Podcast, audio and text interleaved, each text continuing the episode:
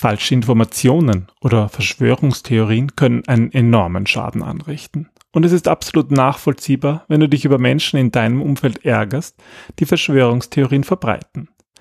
Da viele dieser Theorien aber aus Gefühlen der Angst und Unsicherheit entstehen, wird eine lautstarke Debatte die Fronten nur verhärten. Sich über jemanden lustig zu machen oder die Ideen gar ins Lächerliche zu ziehen, ist noch weniger konstruktiv. Mit Empathie und ein paar rhetorischen Kniffen ist es aber möglich, Argumente wirkungsvoll zu entkräften und gut zu kommunizieren. Und darüber sprechen wir in dieser Episode. Willkommen beim Design Thinking Podcast Mehr Erfolg und Spaß im Unternehmen.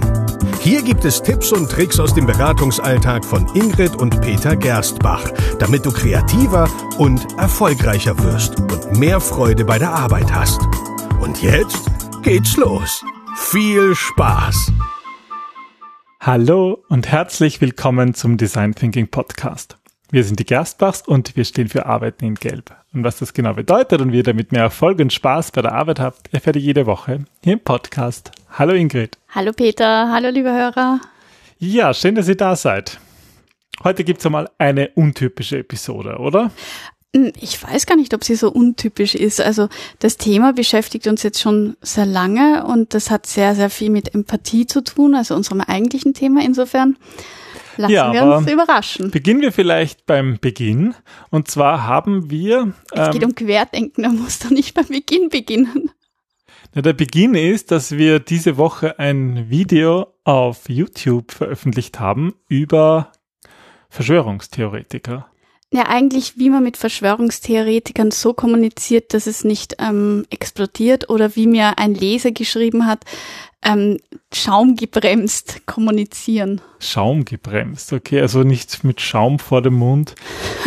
das Enden, ja. sondern genau. Ich meine, es ist, wir haben ja ein bisschen eine Hochkonjunktur von Verschwörungstheorien, zumindest kommt uns das derzeit so vor, was natürlich durch das durch das Coronavirus und sehr unüblichen Maßnahmen, Einschränkungen, die wir normalerweise in unserer freien Welt so nicht gewohnt sind, zu tun hat. Und es hat natürlich auch persönliche Gründe. Zu dem Thema ist es eigentlich ähm, ja aus einer persönlichen Sicht herausgekommen. Und zwar waren wir in letzter Zeit mit mehreren unterschiedlichen Einpersonenhaushalten spazieren und das Wichtige bei mir ist ja, dass ich in, als Hochrisikopatient besonders ähm, aufpassen muss auf Abstand halten und auf Körperkontakt und ähm, Peters natürlicher Beschützerinstinkt da manchmal vielleicht etwas krass überreagiert, sage ich, ich jetzt muss mal. Ja aufpassen auf dich. und ähm, bei diesen Spaziergängen ist uns dann passiert, dass Freunde, Bekannte, teilweise auch Verwandtschaft, da kommt man halt so ins Reden. Und bei all diesen Menschen herrscht ja meistens schon eine ganz gute Vertrauensbasis. Man kennt sich, man quatscht so herum. Und plötzlich kam es dann zu Aussagen, die uns vielleicht verwundert oder teilweise auch erschreckt haben, weil die sehr in die verschwörungstheoretische Ecke gehen, beziehungsweise einfach ganz glatte Verschwörungstheorien waren, wie wir sie definieren würden. Und mir ist da bewusst geworden, dass du einen Verschwörungstheoretiker ja nicht daran erkennst, dass er jetzt offensichtlich mit einem Aluhut herumrennt und die Theorien wild von sich schreiend ähm, gibt. Und, und, und das, das, das Spannende ist halt für mich gewesen, mich auch auf solche Gespräche auch ein bisschen vorzubereiten. Und auch, ich hab, da habe ich halt dann mit dir gesprochen, wie würdest du damit umgehen? Weil du, finde ich, immer eine, eine schönen Weg hast, ähm, einen anderen Weg hast, mit, ähm, mit Personen zu interagieren, die jetzt anders denken als ich. Ja, ich, ich glaube, ich muss da aufpassen, weil ich da oft schnell, da komme ich ins Diskutieren, weil ich diskutiere einfach gerne. Tja. Das, du würdest das manchmal schon Streiten nennen, mhm. aber das ist halt oft nicht zielführend. Und deswegen da entstand diese Idee, ähm, dieses Video ähm, aufzunehmen. Ähm, es geht nicht darum, was Verschwörungstheorien sind, sondern wirklich, wie man eigentlich mit Leuten, die Verschwörungstheorien anhängen, äh, kommunizieren kann. Ich würde gar nicht sagen, dass es nur jetzt um reine Verschwörungstheorien geht, sondern auch prinzipiell um unterschiedliche Meinungen, wo du einfach keinen gemeinsamen Konsens findest. Das lässt Warum sich eigentlich immer. wesentlich breiter sehen, das stimmt, ja. Und es ist ja auch so, dass es nicht schwarz-weiß gibt, Verschwörungstheorie, keine Verschwörungstheorie. Ja, also, das ist immer eine ganze Bandbreite, deswegen ist es ja auch so schwierig zu sagen, was ist jetzt tatsächlich eine Verschwörungstheorie und ähm, was nicht, weil es einfach verschwimmt. Also das Video gibt's auf YouTube und wir werden das auch verlinken. Es ist sicherlich interessant, wenn ihr euch das vorher anschaut, vor dem, vor der Podcast-Episode, aber geht natürlich nachher genauso, weil wir das nicht wiedergeben werden, sondern einfach nur das Thema aufgreifen wollen. Und aber sag einmal, was, was sind denn eigentlich Verschwörungstheorien? Darum geht's ja im Video gar nicht, aber wir haben uns eigentlich erst jetzt so geschaut, was eigentlich so ja off offizielle oder übliche Definitionen sind. Das ist eigentlich ganz spannend, woher auch der ganze Begriff kommt, also diese ganze Begrifflichkeit und, und wie das entstanden ist. Und ähm, da gibt's verschiedene Versuche, diesen Zustand ähm, der Verschwörung zu definieren. Und es geht eigentlich darum, dass ein meistens eine kleine Gruppe von Menschen ähm, einer Theorie anhängen und die aktiv verfolgt zu einem bestimmten Zweck. Also da geht es irgendwie darum, dass sie das Gefühl haben, dass jemand etwas Böses gegen sie. Also dass es eine Verschwörung gibt, die irgendwie konspirativ ist genau. und halt von wenigen Leuten verfolgt wird zu einem meisten ja einen illegalen Zweck oder irgendwie auf jeden Fall um Leute zu schaden. Und die Verschwörungstheoretiker sind dann die, die eben genau diese Verschwörungstheorien ähm, sage ich mal jetzt, verbreiten. erfinden, verbreiten, unterstützen. Ja. ja, das sind halt meistens irgendwelche Vermutungen und die versuchen sie, und das ist ja das Spannende, sie versuchen sie durch Fakten, die ja tatsächlich da sind, so umzudrehen, dass sie zu ihrer Theorie passen. Ja, also, und ich meine, jetzt halt in der Covid-19-Pandemie haben die halt wieder wieder ein Aufleben gesehen, beziehungsweise sind halt neue entstanden und ich glaube, die Klassiker sind eh so, dass Soros und Bill Gates äh, die Pandemie ausgelöst haben oder dass die 5G-Antennen das gemacht haben. Ähm, und das sind, das sind natürlich wahre Kerne dahinter, wie du sagst, wie zum Beispiel, dass es gibt ja 5G und das ist auch eine Strahlung und die Strahlung existiert, nur löst sie halt nicht Corona aus. Und es gibt auch einen Bill Gates und der investiert ja auch viel in, in, in Pharma, in Impfstoffe für Malaria, glaube ich, hauptsächlich, aber halt alles andere ist dann irgendwie ein bisschen dazu gedichtet. Das Interessante ist einfach, dass es Verschwörungstheorien gibt, seitdem es Menschen gibt. Und ähm, ich habe mir auch ähm, die psychologische Seite sehr genau angesehen und zum Beispiel auch die Frage, was ist der Unterschied zwischen Verschwörungstheorie und einer Wahnvorstellung, mhm. also Paranoia. Und da ist eigentlich der Unterschied, dass Paranoia so definiert wird, dass die Wahnvorstellung sich gegen mich persönlich als Individuum richtet und die Verschwörungstheorie auf die Gesellschaft ausgerichtet ist. Mhm. Und da zieht man sozusagen die Grenze. Aber das Interessante ist, oder wie es halt auch meistens ist, dass es da keine eindeutige Antwort gibt, was ist jetzt eine Verschwörungstheorie oder nicht. Also da gibt es nicht diese fünf Anzeichen. Hat auch irgendjemand ähm, einmal zusammengefasst, aber es ist nicht so eindeutig zu sagen, ab wann jemand ein Verschwörungstheoretiker ist. Aber darum geht's ja uns eigentlich auch gar nicht. Also was ich nämlich spannend fand, ist bei unseren eigenen Erlebnissen, dass ich halt ähm, ähm, selber schnell in dieses Argumentieren reinkomme. Da kommt, da kommt irgendwie eine Aussage, wo ich sage, ne, das stimmt so nicht, das ist nicht der wissenschaftliche Stand.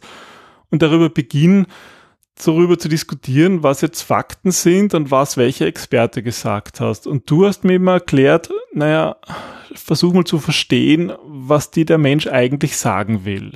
Und das finde ich den spannenden Ansatz von dir. Vielleicht magst du mal darüber etwas erzählen.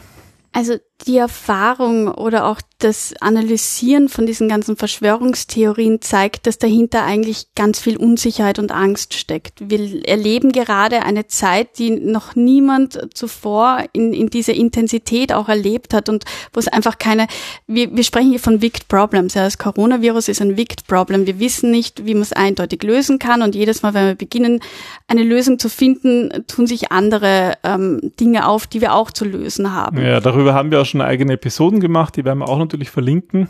Und das Ganze ist einfach sehr, sehr kompliziert und auch sehr komplex. Und Aber da, daher kommt ja auch irgendwie so der Gedanke, wenn wir Wicked Problems mit Design Thinking lösen können, dann müssten wir eigentlich auch diese Verschwörungstheorien mit Design Thinking Komponenten lösen, oder?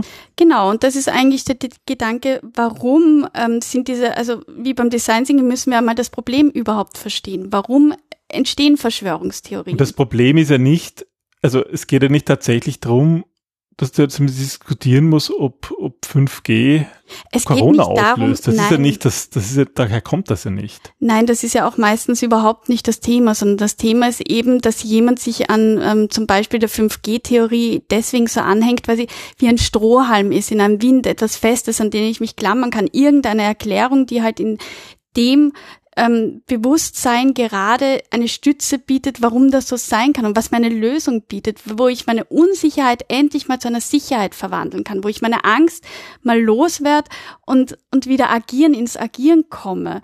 Und darum geht es. Und es sind halt auch immer äh, irgendwie angenehme Unwahrheiten. Es geht immer darum, dass jemand anders daran schuld ist und nicht irgendwie Es ist die Sündenbock-Theorie. Ja, die ist halt meistens irgendwie dahinter. Das heißt, irgendwie, wo man etwas dagegen tun kann, wenn nur alle irgendwie das glauben. Aber Es wird die Welt auch eingeteilt in Gut und Böse. Es gibt die Guten und es gibt die Bösen und die Bösen sind zu bekämpfen, damit das Gute gewinnt. Und das ist so ein Schwarz-Weiß-Denken, das halt auch sehr polarisiert. das heißt, du hast mir sozusagen beigebracht, ähm, wenn ich mit Leuten spreche, wo ich mir denke, huh, was, was, was, was kommen da jetzt für Argumente, dass ich nicht auf diese, eigentlich gar nicht auf diese Argumente eingehe, wenn sich's ver vermeiden lässt, sondern als ersten Schritt einmal versuche zu verstehen, wie geht's dem Menschen eigentlich? Hat er Angst? Hat er Sorgen? Wie geht's dem Ja. Menschen? Und das ist ja, also das war halt für mich auch das Spannende, dass diese Verschwörungstheorien meistens dann zur Sprache kommen, wenn wir in einem guten Gespräch sind und wenn einfach eine vertrauensvolle Beziehung da ist. Also es, es ist eigentlich ein empathisches Gespräch, das man führt mit einem Menschen, den man gern hat und wo die Werte passen oder wo man sich einfach interessiert, wo man offen ist, wie geht's dem anderen. Und ähm, der hat der andere natürlich auch ein Vertrauen, dass er dir das erzählen kann, ohne dass du es ins Lächerliche ziehst oder ohne dass du ihn irgendwie Mhm. verurteilst im Normalfall. Und dann kann man halt, finde ich, schon draufkommen, okay, der hat vielleicht gerade wirtschaftliche Schwierigkeiten oder hat seinen Job verloren oder hat einfach Angst zu sterben oder ich weiß nicht was. Es ja. gibt so viele Gründe, warum Menschen diesen Verschwörungstheorien nachhängen können. Und das ist halt eben einerseits das Faszinierende und andererseits auch das Traurige, weil einfach wir Menschen dadurch versuchen, eben diese Sicherheit zu erlangen, die, die unmöglich ist zu erlangen. Mhm. Und diese Menschen sind oft einfach nur sehr verzweifelt. Und Und wenn das ist ja auch verständlich, weil die Situation gerade ist ja wirklich nicht einfach. Wir können so viele Dinge nicht tun, die wir normalerweise tun können und da verzweifelt zu sein, ist ja normal, sage ich mal, oder? Ja, Empathie hilft dann eben, das eigentliche Problem zu verstehen. Worum geht es der Person eigentlich im Mhm. Kern? Und dann kann man helfen, das zu lösen. Und dann kann man wieder ruhig zuhören und vor allem auch auf Distanz gehen, weil was oft passiert, ähm, wenn ein, also wenn Peter jetzt in dem Fall mit einem Verschwörungstheoretiker spricht, dass ähm, da prallen ja Welten aufeinander. Peter, der ungefähr jede Studie im Original gelesen hat und dann die, die Quellenverweise auch noch gelesen hat. Und liebe Leute, ich kann euch sagen, das kann sehr anstrengend werden. Aber der ist wirklich ähm, auf dem besten Stand der Dinge und, und kennt die ganzen Thesen und up to date. Und also äh, da kommen einfach Emotionen von jemandem, der glaubt, alle Fakten zu kennen, versus von jemandem, der glaubt, dass das eine Verschwörungstheorie ist. Und Mhm. dann prallen da Aggressionen und, und da kommen einfach auch Emotionen hoch. Und das schaukelt sich dann auf und dann geht schon lang nicht mehr um die eigentliche Sache, sondern es geht auch um einen gewissen Kampf, um ein gewisses, wer hat recht, wer darf das Gesicht Ja. nicht verlieren. Ja, und das, und da kann man eigentlich nur wegkommen. verlieren. Ja. Es ja. können da nur beide Seiten verlieren. Da kann es keinen Gewinner geben. Und das Ziel, mit einem Verschwörungstheoretiker zu diskutieren, sollte ja nie sein, ihn von deiner Theorie zu überzeugen. ja, das wird nicht Das funktionieren. wird nie aber funktionieren. überhaupt einmal zugänglich machen und eben So Empathie zeigen und auch mal diese, diese äh, Gefühle und Probleme und Ängste und Sorgen anzuerkennen, die absolut berechtigt sind. Das ist halt so der erste Schritt, mal wieder überhaupt Zugang zu haben. Mhm. Wie- Dass wieder eine, ein Gespräch stattfinden kann auf Augenhöhe und nicht auf beide wähnen sich über dem anderen. so ist es, genau. Ja.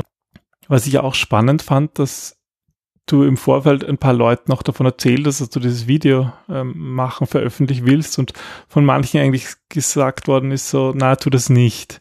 Und was wir halt auch so in Gesprächen danach und teilweise auch in Kommentaren ähm, so mitbekommen haben, ist, viele haben halt auch so, ist, diese Abgrenzung ist so schwierig. Ähm, wo beginnt Verschwörungstheorien, was ist sozusagen gesunde Skepsis und mhm. ist diese gesunde Skepsis möglicherweise ähm, total wichtig. Also ich glaube, Verschwörungstheoretiker sehen sich ja als etwas Besonderes, oder? Mhm, als, als Andersdenker, aber sicher nicht als Verschwörungstheoretiker, sondern eben als diese Skeptiker, die ja auch eine gewisse Neugierde an den Tag legen und die Dinge nicht einfach so hinnehmen. Und das ist ja etwas total Wichtiges. Ich meine, in unserem Podcast geht es sehr viel um Neugierde. Und Neugierde ist die Basis von Kreativität. Absolut, ja. Und das ist irgendwie, schwierig, wenn wir jetzt plötzlich darüber sprechen, ähm, dass Verschwörungstheoretiker ja irgendwie oder auch eine Form der Kreativität ist. Warum ist das aber eigentlich schwierig? Also ich finde das eigentlich sehr gut, weil wenn du diesen positiven Aspekt siehst, dann müsstest du dir ja eigentlich auch leichter tun, Empathie für jemanden aufzubauen weil du da zumindest einen gemeinsamen Wert hast und dann zu diskutieren, oder? Ja, es war ein bisschen bitter, weil so in, in 2020 hat er dieser Begriff des Querdenkens ja eine ganz eine neue Dimension, eine neue Bedeutung bekommen. Na gut, Querdenken à la De Bono vom lateralen Denken, ähm, das ist, glaube ich, eh eher selten gemeint mit Querdenken. Na, früher war das gemeint, oder? Da war, also nicht, vielleicht nicht, also das ist eine, eine ganz eine bestimmte Kreativitätsmethode. Eben aber es wurde halt verwendet als Querdenker in einem Unternehmen, ist doch jemand, der irgendwie dieses konventionelle Denken auch hat abgelegt und eben um die Ecke denkt und äh, etwas anderes aber, macht. Aber das ist ja doch was Positives, oder hat ah, immer geheißen, wir brauchen Querdenker. Aber Querdenker hat noch immer den Touch des, des Unangenehmen, des, des Störenden. Ja, die störenden normalen mhm. Ablauf und der Prozess geht aber so und der Querdenker sagt, na können wir den Schritt nicht auslassen, das ist ja irgendwie wozu macht man das mhm. überhaupt? Also nicht unbedingt beliebt, aber irgendwie schon so. Ich glaube, man ist selber gerne ein Querdenker, weil man ja. gerne dieses Revoluzerhafte hat und wir können ja Dinge erst ändern, wenn wir, das hatten wir auch bei dem, ähm, bei dem ähm, Nine Levels denken. Du musst einmal das die Tradition anerkennen, um sie dann ändern zu können, mhm. um dann quer zu denken. Und das ist halt ähm, irgendwie das Negative an der jetzigen Diskussion, dass der Begriff des Querdenkens missbräuchlich verwendet wurde. Der ist irgendwie kaputt jetzt. Also mm. ich traue mich gar nicht mehr überhaupt dieses Querdenken im Sinne des innovativen Denkens zu nutzen, weil man halt jetzt da äh, Demonstrationen hat. Und ich glaube, irgendwo war halt diese Abzweigung, oder? Weil möglicherweise sind die einen Querdenker, die, die man früher so genannt hätte, durchaus gibt es Deckungsgleichheit oder nicht komplett, aber durchaus Überlappungen mit denen, die da jetzt demonstrieren, die ja irgendwie auch sich mit dem Status quo nicht abfinden wollen. Aber irgendwo gab es da halt eine Abzweigung, wo das irgendwie schiefgegangen ist. Und vielleicht ist es die Angst, ist es die Sorge, diese Empathie, die gefehlt hat? Also ich glaube, es ist einerseits die Angst und die Unsicherheit, die die Menschen dort auch zusammenschweißt, weil das eine Emotion ist. Wenn da einfach mehr sind, dann haben wir weniger Angst. Also das ist durchaus etwas, was man gemeinsames haben kann. Und ich glaube, ähm, dass es oft vielen auch schwer fällt, Empathie für jemanden aufzubringen, der so gänzlich andere Werte hat. Mhm. Und dann, dann kommt jemand und kommt mit einer vielleicht sehr abstrusen oder für dich abstrusen Idee und du musst dann noch sagen, ich verstehe dich. Das ja. widerspricht vielen Menschen. Ja. ja, und vielleicht ist es einfach auch wieder gut, sich darauf zu besinnen, was Querdenken, also im Sinne von De Bonus lateralem Denken wirklich bedeutet. Vielleicht müssen wir sogar darüber eine Episode machen. Das wäre doch eine gute nächste Episode. Ja, das wäre eine schöne ähm, Ergänzung. Ergänzung. Weil es ja im Grunde da eine bewusste Kreativitätsmethode ist. Und ich denke auch bei Verschwörungstheorien ist es ja spannend, sich die mal anzuschauen, sich die durchzudenken, aber halt ähm, nicht in der Hoffnung, es kommt raus, das Virus gibt's gar nicht, sondern in der Hoffnung, ich lerne etwas. Und das ist die Haltung eines Design Thinkers, oder? Und da sind wir eigentlich wieder bei des Pudels Kern. Es geht darum, offen für Neues zu sein, offen für andere Erfahrungen und für neue Perspektiven.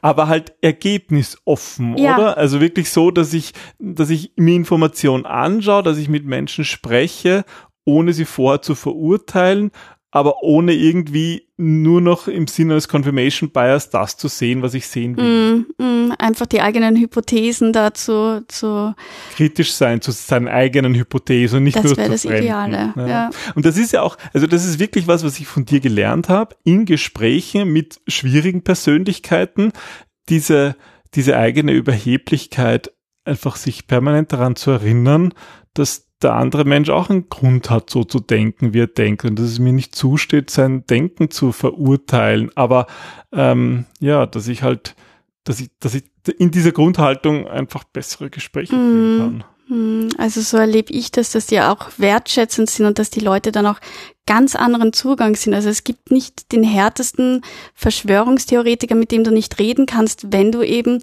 vorab dir überlegst, was ist denn der Grund, was hat denn der für Probleme, wie geht's dem den? Mhm. Und darauf einmal einzugehen und mal diese ganzen Verschwörungstheorien außen vor zu lassen und nur den Menschen zu sehen.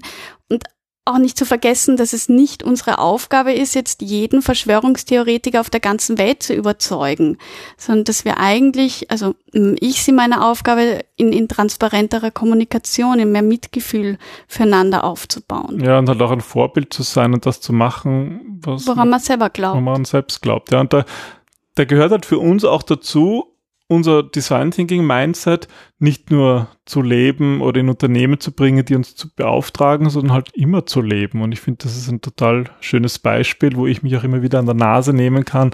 Dieses menschenzentrierte, hör mal zu, versuch mal zu verstehen, versuch mal ergebnisoffen zu sein, auch bei einem Thema, wo ich mich mit schon so vielen wissenschaftlichen Fakten auseinandergesetzt hat, dass es mir verdammt schwer fällt. Mm. Aber für die Kommunikation ist es halt super wichtig und dann eben auch um diese Fakten, an die du so festhältst, die weiterzutragen, weil wenn du zu jemandem kommst mit dieser empathischen Grundhaltung, kann er deine Fakten ja auch viel besser annehmen. Es ist ja keine Einbahnempathie, mhm.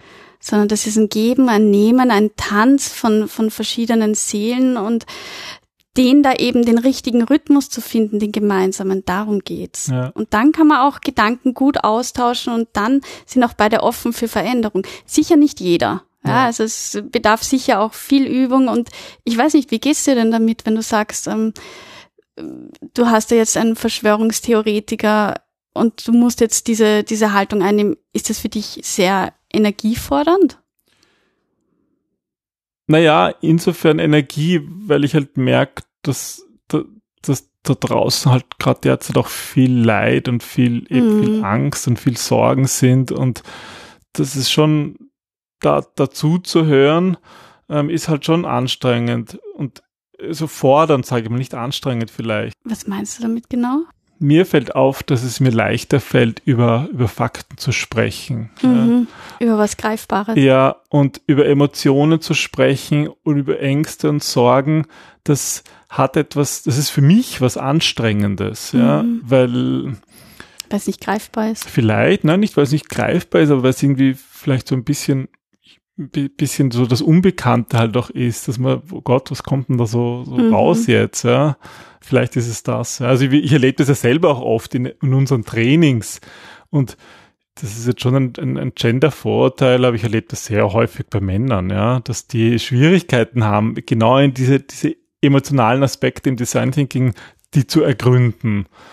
Ähm, und ich merke ich aber selber halt auch an mir, ja, dass das schon etwas ist, dem will ich manchmal lieber aus dem Weg gehen. Mm. Obwohl es immer lohnend ist, es nicht aus dem Weg zu gehen. Und obwohl es jetzt gerade ganz, ganz viele Übungsmöglichkeiten gibt. Absolut, ja. Und deswegen würden wir uns auch wirklich freuen, wenn ihr in diese Diskussion mit einsteigt, weil das ist jetzt unser Bild gewesen oder eigentlich deins, Ingrid, und mhm. meins und das haben wir irgendwie in diesem Video ein bisschen gemeinsam vermischt.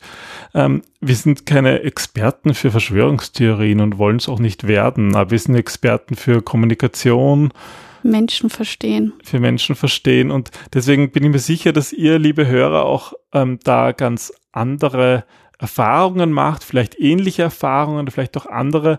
Und wir würden uns wirklich freuen, da von euch zu hören. Und mhm. ähm, zum Beispiel unter dem Video auf YouTube oder du hast es ja auch auf LinkedIn gepostet, wo, wo, du viele Follower hast und wo es immer wieder zu Diskussionen kommt. Wir würden euch wirklich, also wir möchten dich, lieber Hörer, liebe Hörerin, wirklich einladen, sich doch zu beteiligen, weil es, glaube ich, total spannend ist. Ja, und wir können da so viel lernen voneinander, miteinander und vor allem auch Empathie aufbauen. Je mehr wir darüber reden, desto besser kommen wir in Kontakt und desto besser, glaube ich, ähm, werden wir alle gemeinsam diese Krise überstehen. So ist es. Hm. Dann vielen Dank fürs Zuhören. Ähm, es ist für uns auch spannend und, und, und gar nicht so einfach, darüber zu sprechen? Nein, es ist ein emotionales Thema. Ja, auch bei uns, genau. Ja, danke fürs Zuhören und bis zum nächsten Mal und vielleicht wirklich schon beim De Bono und dem Lateral. Machen wir das Querdenken, das ist doch eine gute Idee. Dann, bis bald, habt eine gute Zeit. Tschüss. Tschüss.